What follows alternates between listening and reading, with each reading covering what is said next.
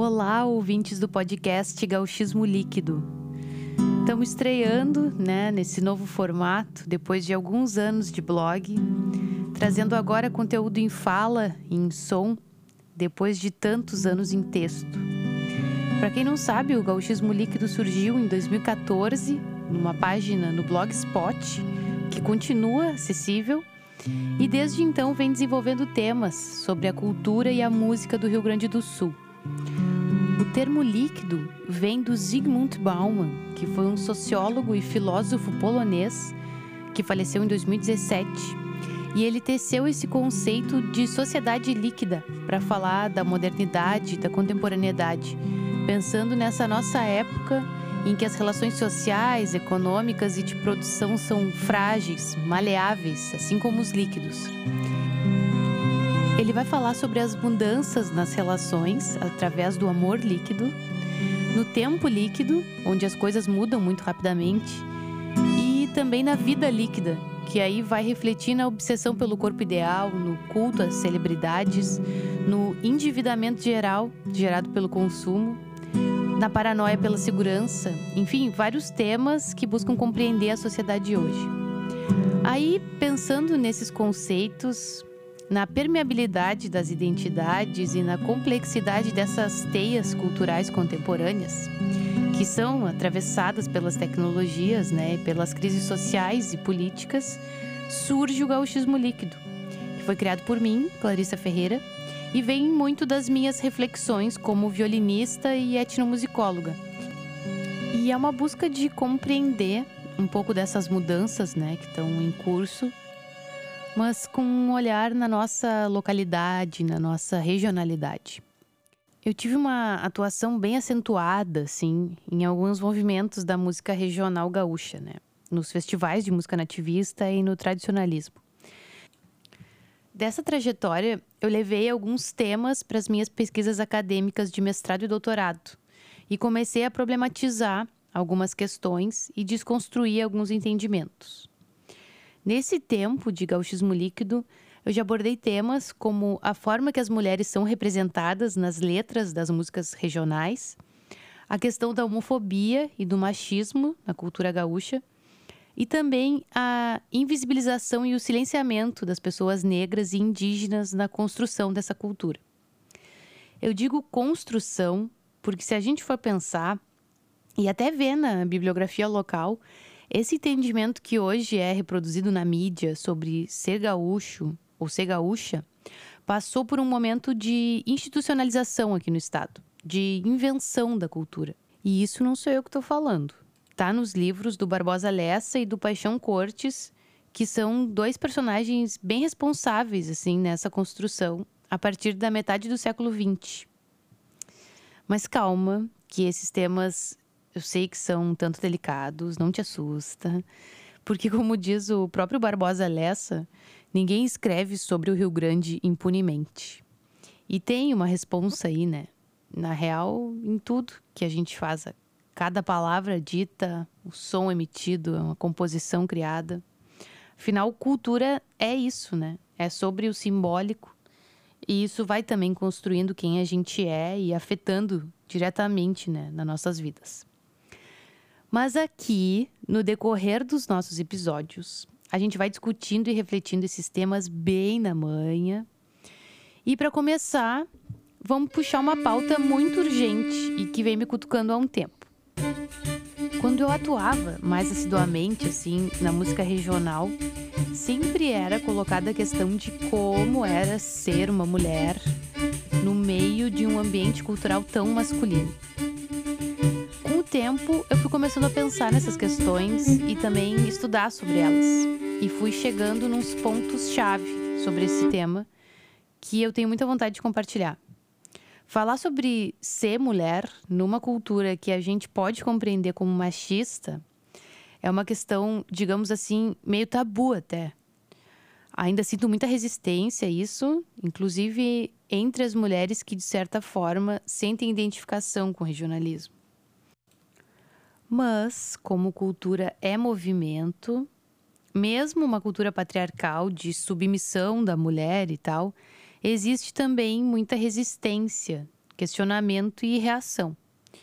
Criação de táticas mesmo, eu diria. Isso acho que é meio inerente ao ser humano, mesmo que não seja muitas vezes de uma forma organizada ou intencional num primeiro momento, né? Num texto de 84 para Zero Hora, o Luiz Fernando Veríssimo escreve assim: Machistas nós? Bom, talvez um pouco. Nossa história toda foi guerreira, campeira e patriarcal. Em sociedades assim, o homem faz da mulher menos do que um assessor, um acessório. A mulher é subalterna, e ai que não goste. Nada mais educativo do que as nossas danças tradicionais, em que os homens sapateiam, batem as esporas, cruzam os facões e brilham, enquanto as prendas rodam a saia. Até a roupa do homem é mais elaborada e bonita do que a do seu par. O machismo do gaúcho tradicional é tão excludente que ele é a sua própria fêmea. Não sexualmente, embora também haja isso, mas na vaidade e no encanto com a própria virilidade e a virilidade dos outros, que só pode ser descrito como uma forma guasca do coquetismo. A mulher não se mete neste mundo de admiração masculina. A prenda é a idealização da fêmea que não se mete. Mas então, me diz um troço, tia. Se isto é verdade, e se a nossa tradição é mesmo esta, como se explica que o Estado tenha produzido tantas mulheres, digamos assim, metidas? Mulheres que não se contentaram em ficar rodando a saia. Antiprendas. Mulheres que, na sua vida e no seu exemplo, negam a velha lei de que mulher de gaúcho não se mostra. As de casa ficam na cozinha e as outras no chineiro ou no segredo. Luiz Fernando Veríssimo, de 84. Tanta coisa para a gente pensar, né, nesse texto. Para começar, né, pensar na categoria mulher gaúcha por si só já é ficar presa numa cerca. Porque, para começar, mulher é uma categorização limitante que nesse conceito já impõe né, determinados tipos de comportamento, que vão desde modos de sentar, falar, que são ensinados, né, passados culturalmente. Dentro desse conceito de mulher gaúcha, muito por essa identidade ser alicerçada no universo agropastoril e ter sido trabalhado isso ao longo do tempo, né, na música, no cinema, na literatura, é muito fácil também a gente cair em estereótipos. Como o Veríssimo escreveu ali, né? Da casa do chineiro, que é a prostituição, né? E já cair nesses estigmas, assim, de mulher pura versus mulher impura. Então, muita coisa aí pra gente pensar. Tipo assim, tem um livro do Antônio Augusto Fagundes, do tio Nico, do Galpão Criolo, que se chama As Santas Prostitutas.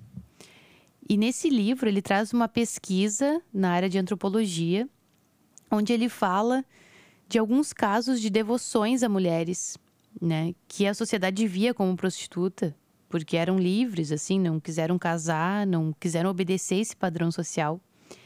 E que esse tipo de devoção é uma característica regional, segundo ele. Essa imagem do ideal da mulher tem uma explicação histórica, né, digamos assim vem de um ideal positivista, que foi uma corrente ideológica muito forte aqui no Rio Grande do Sul, e que entendia que as mulheres deveriam ser a base da casa, da educação dos filhos, né? O reduto dos bons costumes, uma espécie de regeneradora da sociedade, mantenedora desses valores sociais, né?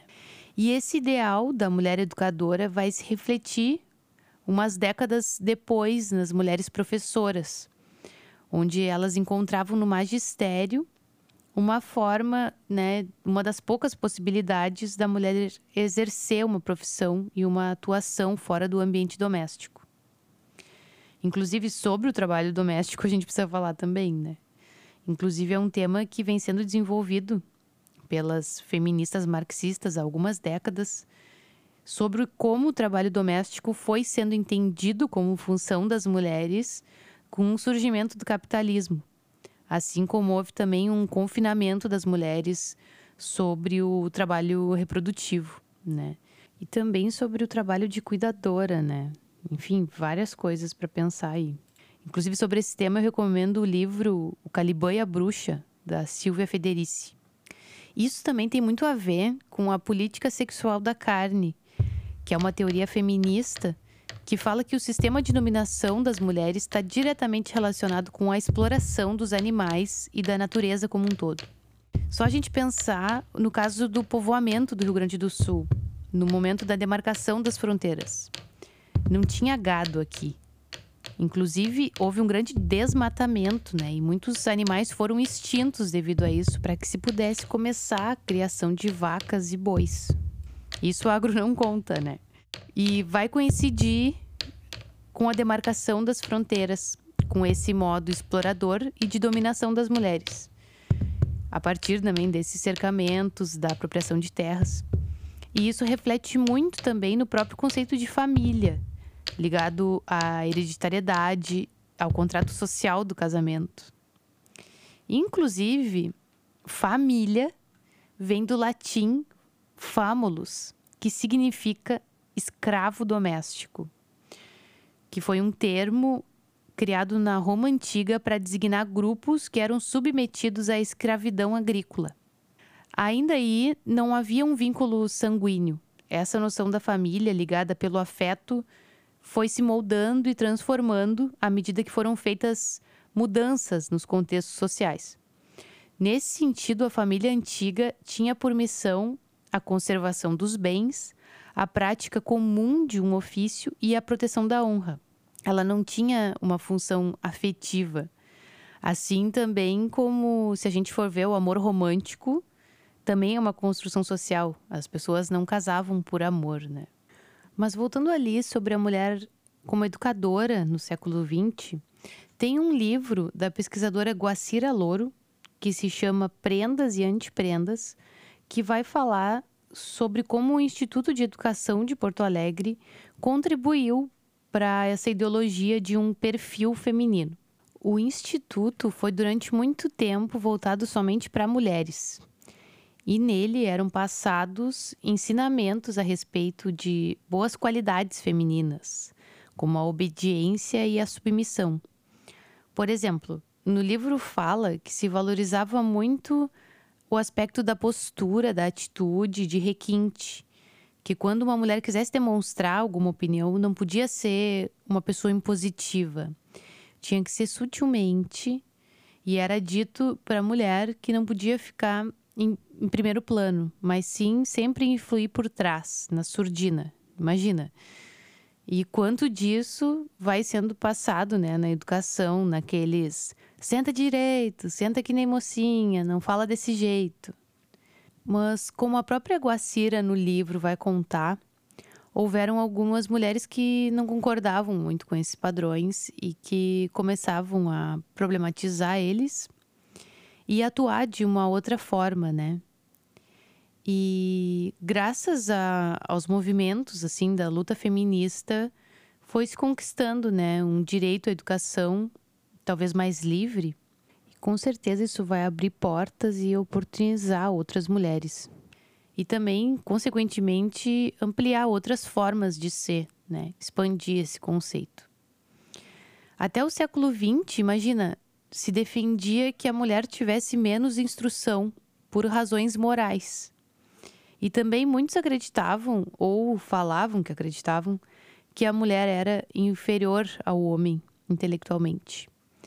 É que reflete muito mesmo esse sistema de dominação e de apropriação do conhecimento, né? E de quem detém a palavra, o espaço público, enfim.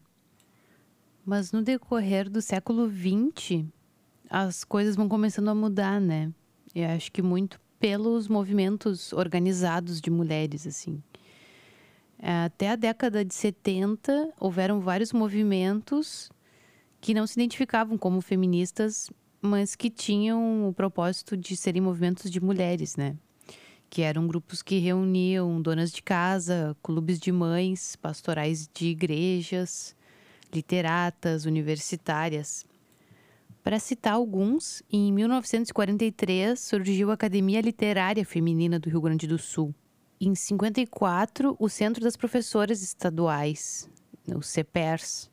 Em 68, a Associação das Secretárias do Rio Grande do Sul, a SERGS.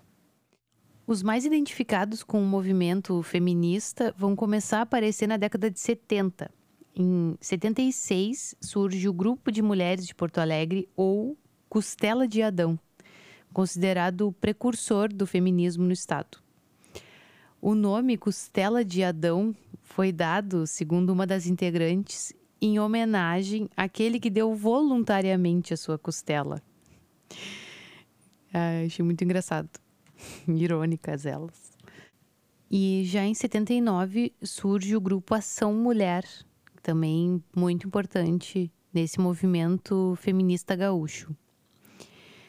Num artigo da pesquisadora Sônia Vieira, que vocês podem baixar no blog Gauchismo Líquido, ela fala que o movimento adquiriu novas características a partir da década de 80, muito devido à retomada das eleições no país, né? um momento que se intensifica a criação dessas organizações de mulheres, não apenas as de características exclusivamente feministas, como também as atreladas a partidos políticos, sindicatos, universidades, meio ambiente e tal.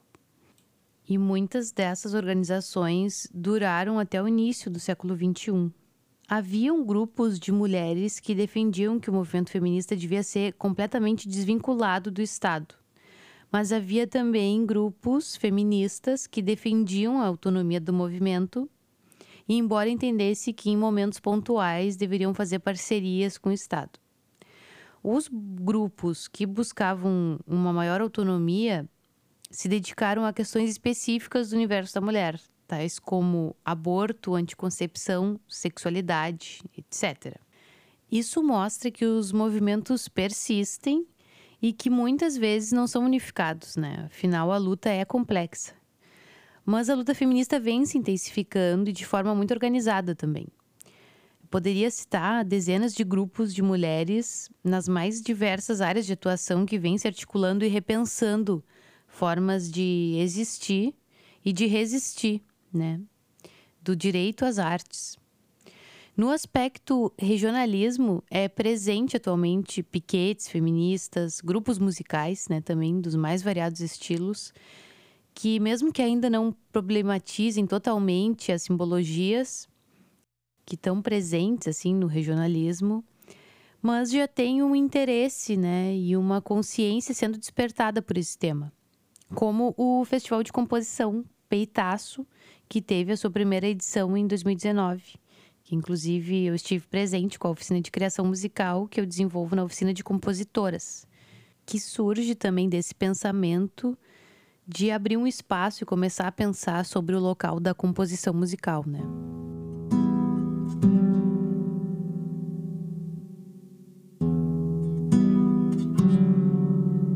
Nos próximos episódios, eu vou ter a oportunidade de falar com algumas mulheres que, em suas áreas, trazem reflexões sobre a pampa, sobre a criação, sobre a expressão, sobre a pesquisa.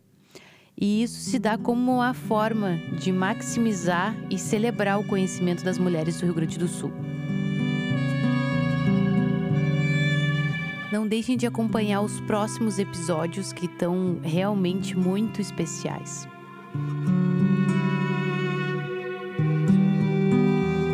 muito obrigada pela escuta e pela atenção. E se você gostou desse podcast, compartilhe com mais pessoas para que esses temas cheguem cada vez mais longe. Também estamos no Instagram e no Facebook como Gauchismo Líquido. E tu encontra também esse podcast no meu canal do YouTube, Clarissa Ferreira. Muito obrigada e até a próxima.